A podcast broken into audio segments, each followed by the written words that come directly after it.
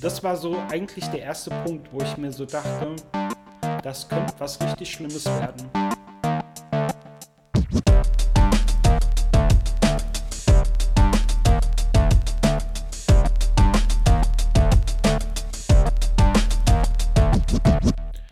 Guten Tag und herzlich willkommen bei Systemrelevant, dem Podcast von mir, Marco Maas und Kai Anders. Hallo. Und ich habe heute gleich zur ersten Folge einen ganz besonderen Gast, ähm, den Nils aus der Schweiz. Mhm.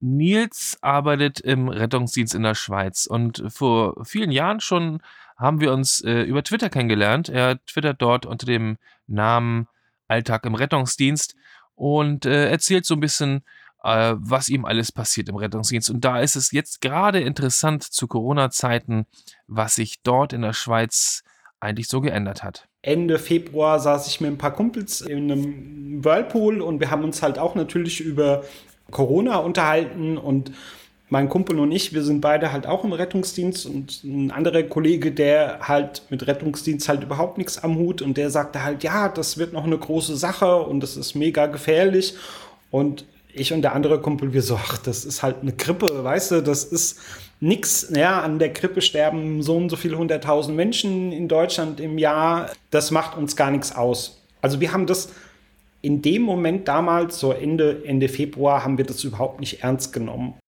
Ja, und so wie Nils ging es mir im Grunde auch. Ähm, ich habe am Anfang äh, nur die Bilder aus China gesehen und dachte, boah, das geht aber ab da irgendwie. Und ähm, auch hier bei uns im Rettungsdienst war äh, anfangs noch gar nicht so viel davon zu spüren. Wir haben zwar so ein paar Infos bekommen und ähm, waren aber eigentlich erstmal, äh, war das alles weit weg, sagen wir mal so. Mhm. Marco, bei dir auch, oder wie war das? Ähm, ich habe da ehrlich gesagt am Anfang überhaupt nicht groß drüber nachgedacht, weil auch ich dachte, es ist nur eine Grippe und irgendwann hatten wir im Büro eine Diskussion genau darüber und ich dachte, ey, soll es jetzt wirklich so weit kommen, dass wir nächste Woche alle von zu Hause arbeiten und wir haben alle gelacht und Nein gesagt und das war, glaube ich, drei Tage, bevor es dann tatsächlich so war.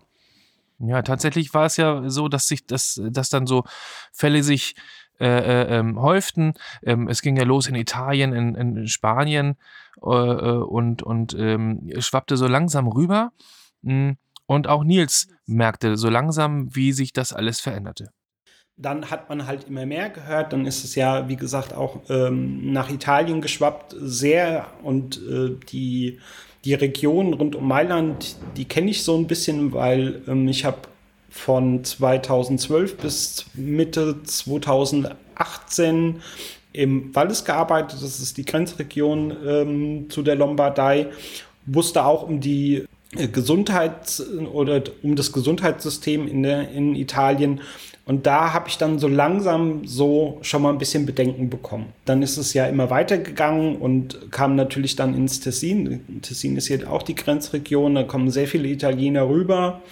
Und da wurde es mir langsam mulmig, muss ich ehrlich sagen. Weil es wirklich in, in Bereiche gekommen ist, die uns auch betreffen. Also das Tessin ist von mir aus jetzt knappe drei Stunden mit dem Auto das hat mich dann irgendwie schon so ein bisschen nachdenklich gemacht und habe hab mir dann so gedacht, hm, wenn das jetzt schon in die Schweiz kommt und wir Schweizer haben per se ein besseres Gesundheitssystem als die äh, Italiener und äh, man hat dann halt auch schon Berichte im Fernsehen gesehen, wie halt im Tessin halt äh, die Spitäler hochgefahren werden.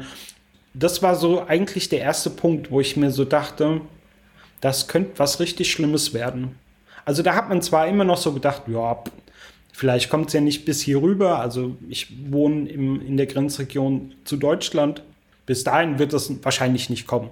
Also war so ein bisschen so der Glaube daran, dass das einfach nicht passieren wird. Man hat dann aber so langsam gemerkt, dass halt auch die, ähm, die Rundschreiben, die wir halt kriegen vom, von unserem Chef, dass die halt immer so ein bisschen zugenommen haben und halt immer ein bisschen mehr äh, Corona das Thema eigentlich war und dann am Schluss oder jetzt immer noch halt eigentlich nur Corona zum Thema hat ähm, und halt immer mehr Maßnahmen eingeführt worden sind. Ähm, die erste war, glaube ich, bei uns, dass wir den Patienten einen Mundschutz, einen chirurgischen Mundschutz aussetzen sollten. Und dann ging das immer so weiter. Dann mussten wir auf dem Auto immer einen Mundschutz tragen, bis jetzt äh, die letzte Maßnahme war jetzt, wir müssen jetzt während unserer Schicht auch Mundschutz tragen. Uns ist das selber überlassen, ob wir einen chirurgischen Mundschutz tragen oder eine FFP2-Maske tragen. Man hat dann auch unter den Kollegen sehr schnell gemerkt, dass das die schon mitnimmt, weil eigentlich alle so dachten, ja, Jetzt kann eigentlich jeder Einsatz irgendwie ein Covid sein und wenn du Pech hast, steckst du dich halt mit an. Und wenn du angesteckt wirst, gehst du zwei Wochen in die Quarantäne. Das ist schon, hat man schon bei vielen gemerkt, dass es die sehr verunsichert hat.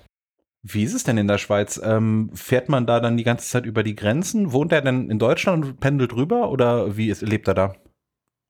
Ja, genau darüber habe ich mit Nils auch gesprochen. Nils äh, wohnt in der Schweiz, aber Einige seiner Kollegen, die müssen pendeln. Ich habe im Moment das große, also eines der, der, der großen Vorteile für mich momentan ist, äh, als in der Schweiz wohnender, ähm, bin ich nicht davon betroffen, da ja auch die Grenzen momentan äh, eigentlich zu sind. Wir hatten am Anfang so ein bisschen Probleme mit den Kollegen, die halt pendeln und davon gibt es einige bei uns die haben halt teilweise zweieinhalb Stunden an der Grenze angestanden, weil halt jeder noch rüber wollte und sie halt nicht durchgelassen worden sind teilweise. Und dann haben die halt da ähm, zwei Stunden im Stau gestanden. Und ähm, jetzt geht's aber dadurch, dass halt viele andere Firmen, also wir haben hier Großfirmen wie Roche oder Novartis, die halt auch sehr viele Grenzgänger beschäftigen, die haben ihr also ihre Firmen fast runtergefahren und jetzt haben die halt keine Probleme mehr, also hier rüber zu kommen. Die müssen Passierschein A38, glaube ich, ist das.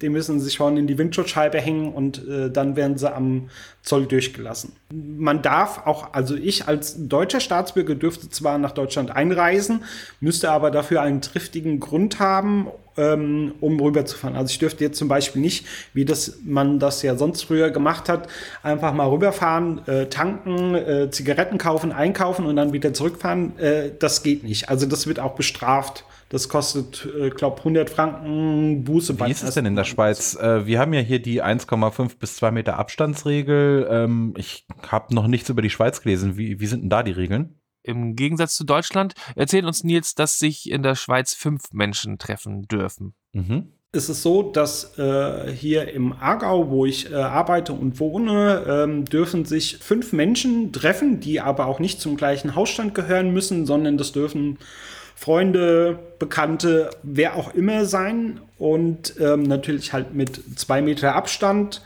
Das ist bei uns momentan. Wir haben jetzt am 28. April ist das, ist, kommt die erste Lockerung, die zweite dann am 11. Mai und die dritte am 8. Juni. Also wenn alles so bleibt, wie es ist. Und jetzt ab dem 28. öffnen bei uns auch wieder Friseure, Nagelstudios, ich glaube, Restaurants kommen dann irgendwann im Mai dazu und so richtig soll es dann ab 8. Juni dann wieder besser werden. Ja, aber bis dahin ist ja auch noch einiges im Rettungsdienst zu tun. Äh, da werden noch so einige Transporte ähm, auf Nils zukommen und wie das im äh, Rettungsdienst oder äh, in, in der Infrastruktur der Kliniken dort so abläuft, erzählt er uns jetzt. Also unser Einsatzgebiet hat zwei kleine Regionalspitäler. Das kann man sich so ungefähr vorstellen wie ein kleines Kreiskrankenhaus in Deutschland. Die haben aber keinerlei Intensivstationen, also keine Beatmungsbetten. Ähm, wir haben eine IMC, die im Katastrophenfall mit eventuell eins, zwei Beatmungsbetten äh, bestückt werden könnte. Und dann haben wir im, im Aargau zwei große Kantonsspitäler, die halt jetzt halt auch natürlich dafür zuständig sind. Da gibt es eigene Abteilungen, die werden auch vom Militär und vom Zivilschutz ähm, kriegen die geholfen und da sind die Kapazitäten hochgefahren. Was es bei uns gibt, äh, ist noch eine Covid-Station, da wo halt die, sagen wir mal, milderen Fälle liegen. Das haben wir, aber die ist eigentlich überhaupt nicht ausgelastet. Also deswegen herrscht bei uns auch Kurzarbeit momentan und es kommen praktisch keine Patienten. Also im Moment ist bei uns, äh, wir sagen andauernd Ruhe vor dem Sturm, aber man weiß ja jetzt nicht, was jetzt kommt, wenn jetzt alles wieder hochgefahren wird, was dann passieren wird. Was ich daran krass finde, ist dieses Thema Kurzarbeit. Also wir haben eine medizinische Katastrophe, eine Pandemie und alle bereiten sich auf den großen Sturm, den großen Ansturm vor und gleichzeitig äh, können die Rettungsdienste und die Krankenhäuser Leute in Kurzarbeit schicken. Es ist nachvollziehbar, aber für mich echt komisch.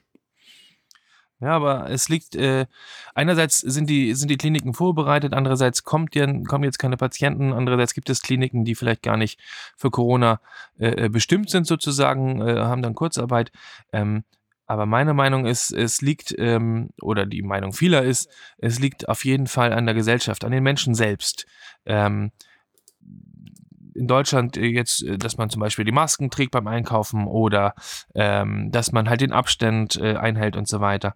Ich war jetzt einkaufen in einem sehr großen Supermarkt. Die Schweizer, habe ich so ein bisschen das Gefühl, stehen zwar an und halten auch den Abstand ein, weil da halt Linien gezeichnet worden sind und dann ziehen sie ihr Märkchen und dann gehen sie in den Laden und dann schalten sie ihr Hirn komplett aus. Weil Abstand halten ist da überhaupt nicht. Also das ist ein wirklich großer Markt und da sind meiner Meinung nach 200, 250 Leute sind da drin und da kannst du keinen Abstand halten. Überhaupt nicht. Never ever. Die meisten haben keine, keine Maske auf. Die meisten haben einmal Handschuhe an und wie man ja weiß, Keimschleuder schlechthin und die wissen halt auch überhaupt nicht, wie man damit umzugehen hat. Ich war gestern in, ähm, in der Nähe von Basel, ähm, weil ich mich kurz mit einem Kollegen getroffen habe. Und äh, ist halt am Rhein, kann man sich halt schön auf die Wiese setzen und grillen und so. Und da waren halt gestern, war die Wiese, naja, fast voll. Also als wäre, als wäre schon alles aufgehoben, als wäre schon alles vorbei und man könnte wieder zum Alltag übergehen. Und deswegen glaube ich persönlich nicht, dass das gut wird. Wie sieht es denn in der Schweiz aus mit Ausstattung, also Masken, Anzüge und was man da nicht alles braucht, Desinfektionsmittel und so weiter? Unser Logistiker hat da wirklich sehr früh drauf reagiert und ähm, hat bestellt. Wir bekommen jeden Tag zu Dienstbeginn, also egal ob jetzt äh, Tag- oder Nachtschicht, ähm, bekommen wir eine FFP2-Maske zugeteilt.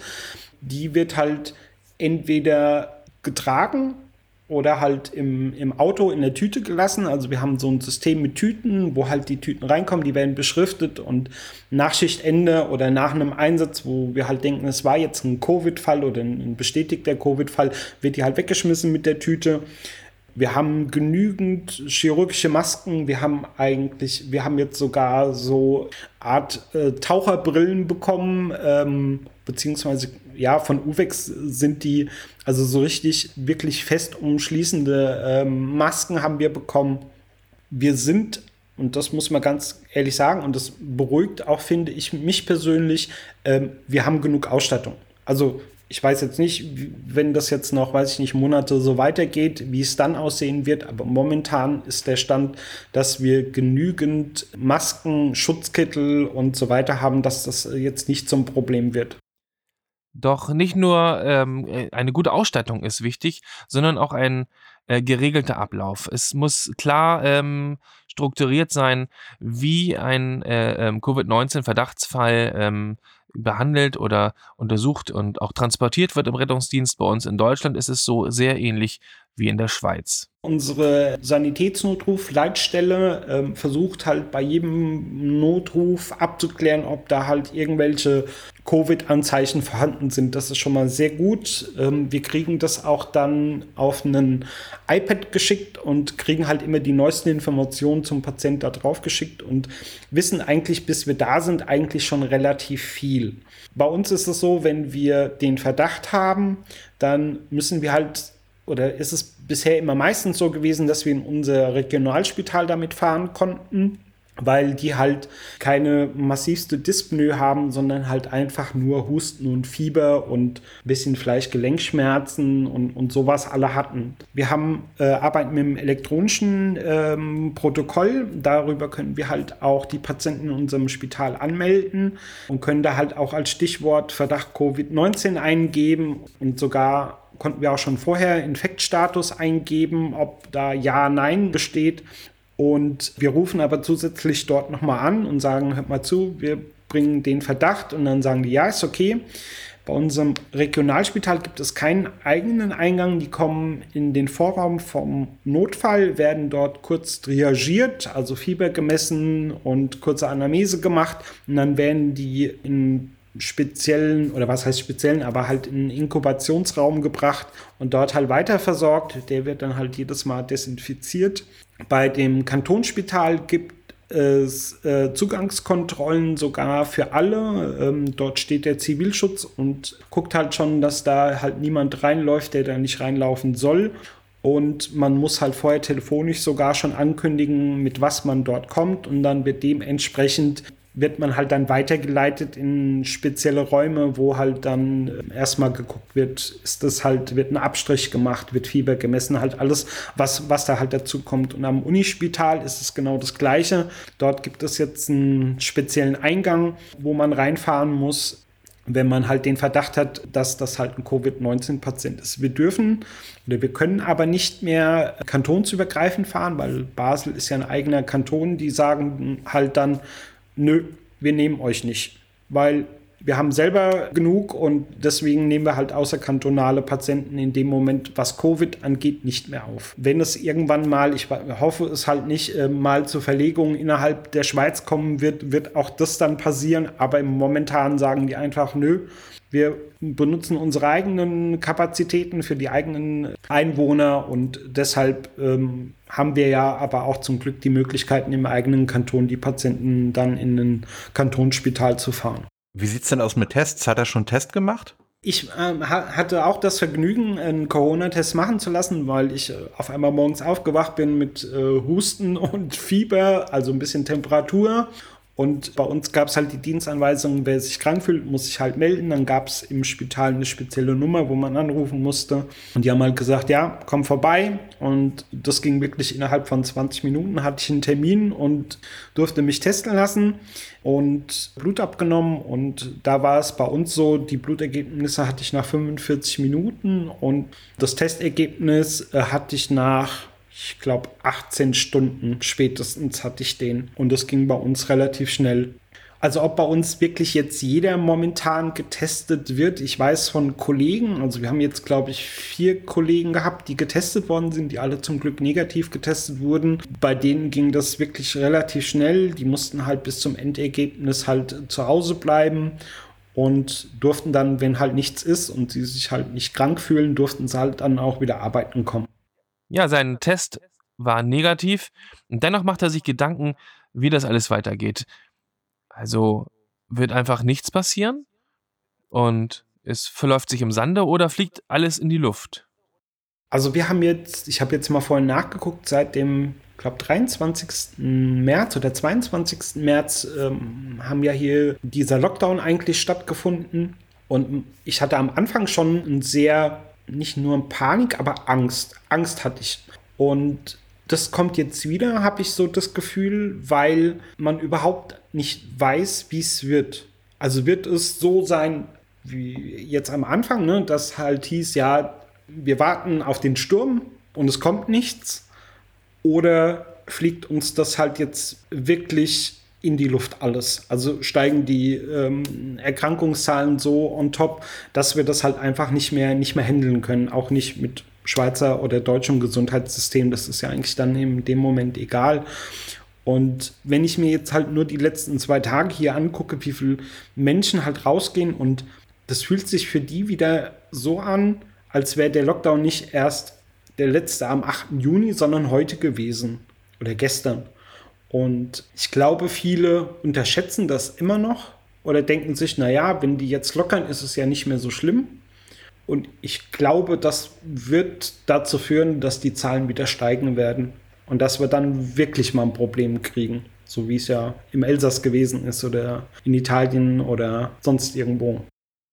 Wie geht er dann als jemand, der im Rettungsdienst arbeitet, mit dem ganzen Thema Social Distancing und dem Lockdown um? Für mich ist das teilweise ziemlich anstrengend, weil ich mich halt wirklich dran halte. Also das Einzige, was ich momentan mache, ist, ich gehe mal raus zum Einkaufen. Ich gehe, wenn ich kann, eine Stunde Sport machen, ein bisschen Mountainbiken.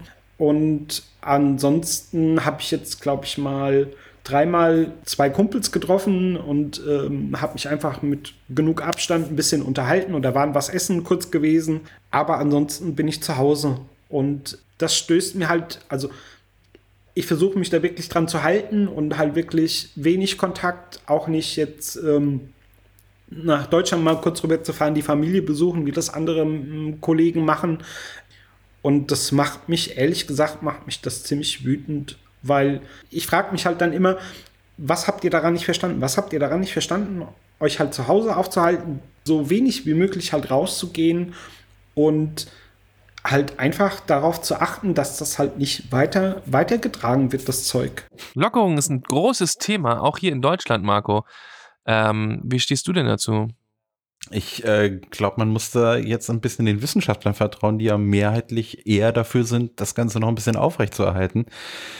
Du kannst nicht alles richtig machen, du kannst nur viel falsch machen, glaube ich. Also von daher lieber vorsichtig ist meine Einschätzung. Ja, Vorsicht ist das Gebot der Stunde, da hast du schon recht, da bin ich ganz deiner Meinung.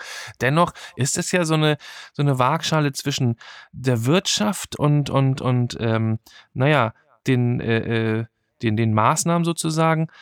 Und auch Nils hat äh, dazu eine Meinung. Ich bin der Meinung, es muss Lockerungen geben, weil da die Wirtschaft natürlich dranhängt, wenn man mal guckt, momentan, die Leute halten das, glaube ich, auch nicht mehr lange aus. Und es, es ist egal, was passieren wird. Ob man jetzt sagt, wir, wir warten, bis ein Impfstoff da ist. Der nächste Impfstoff wird wahrscheinlich Mai 2021 ähm, erst wirklich verfügbar sein. Das wird keiner durchhalten. Das wird keine Regierung machen, die Leute so lange ähm, zu Hause zu lassen. Das funktioniert nicht. Es muss Lockerungen geben. Das ist ganz normal, denke ich. Aber ob die, die jetzt getroffen werden, was man ja aus Deutschland oder gerade Nordrhein-Westfalen ja momentan hört, wo jetzt die Möbelhäuser aufgehen, die Autohäuser, die Schulen wieder öffnen, das halte ich für, für sehr schwierig. Und ich glaube, wenn man halt merkt dann, die Zahlen steigen wieder oder steigen extrem an, wie will man dann den Menschen wieder verkaufen, dass man jetzt wieder zu Hause bleiben muss? Das finde ich extrem schwierig. Wie man halt den Leuten dann einfach sagen möchte, Freunde, das hat nicht funktioniert und ihr müsst jetzt wieder zu Hause bleiben. Oder sogar noch härter, was ja teilweise ja in Italien oder Spanien ist, die überhaupt nicht mehr das Haus verlassen dürfen, die wirklich einmal die Woche einkaufen gehen dürfen.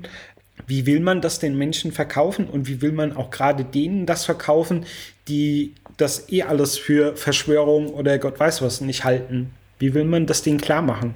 finde ich ganz schwierig. Ja, das war ein ganz spannender Einblick. Nicht nur in den Rettungsdienst, sondern in die Situation allgemein in der Schweiz. Viele Parallelen gibt es dort zu uns äh, hier in Deutschland. Das ganze Interview haben wir schon vor ein paar Tagen aufgezeichnet.